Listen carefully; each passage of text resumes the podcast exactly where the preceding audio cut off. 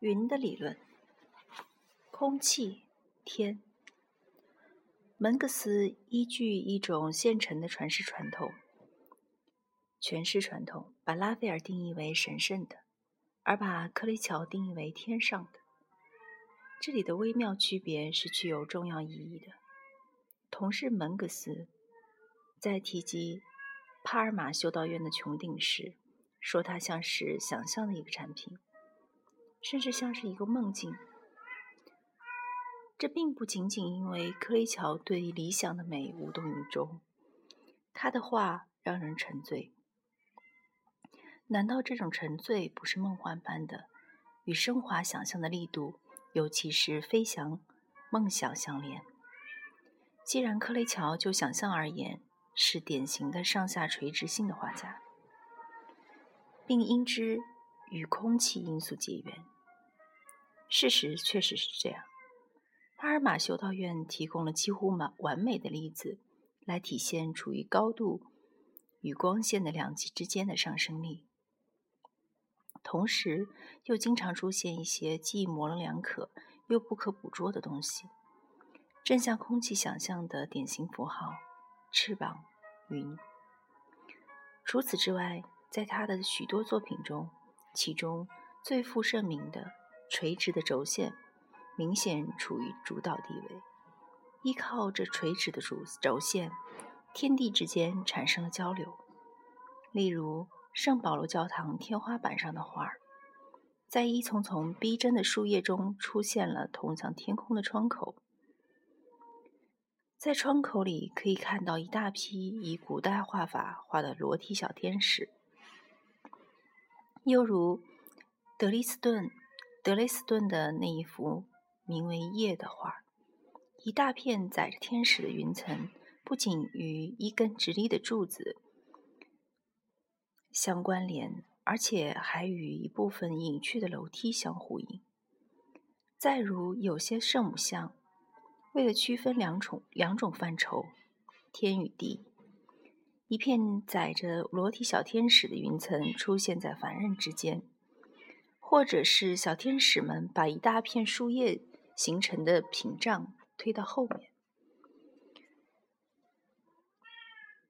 或者这个任务由圣约瑟夫来完成，而在别处遵照一个严格的替换游戏，一大块窗帘放置在树枝上，代替了云彩。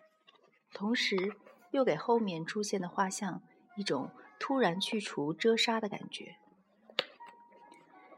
但在柯利乔那里的有另一幅画，在那里与空气跟上升有关的因素以及云彩都有独特的机遇。四幅有盲图的第二位公爵冈萨格的弗雷德里克订购的以神话为题材的画作。现已有证据说明，他们并非像原先在瓦萨里所认为的那样，是送给查理五世的，而是准备送入阁宫中的一殿，即所谓的奥维德厅做装饰用的。这四幅画今虽散佚各处，但不管从肖像学角度还是主题学角度，都有着一致的目的。这一系列的四件作品中的任意一幅，这是在现代绘画史上第一批以朱比特的爱情故事为线索的作品，都讲述了关于神与一个凡人相恋的寓言故事。四个故事内容不同，但都与空气有关，或者或多或少以乌拉什梦境出现，或者是朱比特。以一朵云的形状出现在他真爱的女郎前，或者是一片与云彩同时出现的金玉，或者是以广展翅膀的天鹅的形式出现，或者化为鹰之后，他将少女带向天空。对这些神话故事的道德说教意义进行寓言式的诠释。也不与主题学诠释相矛盾。掳走加尼曼达象征着象征的意味着理智的升华，挣脱出凡间肉欲的牢笼，冉冉升向莫想沉思的天空。在达那厄那幅画里，在床脚边有两个小爱神，一个有飞翅，而另一个没有。其实指的是天上的维纳斯与地上的维纳斯。而占了更大画面的朱比特，身上长出了大大的翅膀，站在少女的身旁，代为求情。至于莱达一画，画面上出现的次序本身就可以引出非常有趣的理解可能性。即使我们可以认为这是传统的阿波罗的音乐和谐准则与狂欢的酒神狄俄尼索斯的原则的对立。这种说法并不能妨碍我们从位于画面右侧的那群玉女中看出一些被天鹅覆盖的莱达为中心人物的叙述因素。它们形成一种完整的叙述次序，从神鸟的出现直至它再次飞上天空，这样就给画面一个垂直性与轻盈的层面。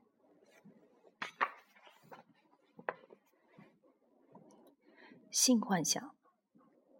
伊俄。现藏维也纳博物馆的伊俄是那个系列中最引人注目的一幅。首先从它的题名来看，伊俄也也即主观性的代名词。然后再看它所表现的寓意，以及它所它的表现手法的新颖。再就是看画面云彩的功能，它上升到了性欲和性幻想的对象的地位。假如说云，在它多变的形态里，可被看作是一个变形的载体，甚至所有变形的模型。但根据古代的说法，首先是奥维德，再就是现代的评论，只是把它。看作是朱比特为了达到目的而使用的一种手段，或者是天神为了让伊纳克斯的女儿无处逃遁，或者就是他不想让外人看到他们做爱的场景。一九二二年版的《变形记》中，伊俄故事的寓意明显是为基督教味道的。尽管朱比特这样做，与其说是为了不让闲人撞见。不如说，更可能是为了躲避朱诺帕里斯·波尔多内画的朱比特和伊俄，就十分强调这一点。他让人形的天神与少女坐在了一大片覆盖整个画面的云层里。克利乔的版本就要色情得多，让人浮想联翩。至于人们把背景后的隐泉的小麋鹿。看作是一个特定化的寓意的象征物，对上帝的欲望反倒不十分重要。这里用绘画手法表现出来的高潮和性满足，是涉及一个主体的。这个主体只能拥抱到一块云，这片云代替了真正的欲望对象，成为弗洛伊德少所说的性幻想替代物。这一点虽然非常明确。显然非非常明确。假如云在这里只不过是数个代表跟上帝融合的神秘欲望的符号中的一个，至少它在这幅画中作为幻象物出现，并以此身份同一个根本意义上的上升的，同时又不失为精神性的体验相关联，即强烈的性张力体验，以及这种张力。在梦境中舒缓，直至消散的体验。功能，在这在这一点上看来，寓意学诠释以及主题学诠释的方法都遇到了极限。前一种诠释是因为它既不能让人看到图像的所谓道德性与它们的煽情力之间的关系。又无法揭示某一线条或图示的象征意义与一个用来表示暗示爱神对盲图公爵的魔力的整个绘画整体表现功能之间的关系。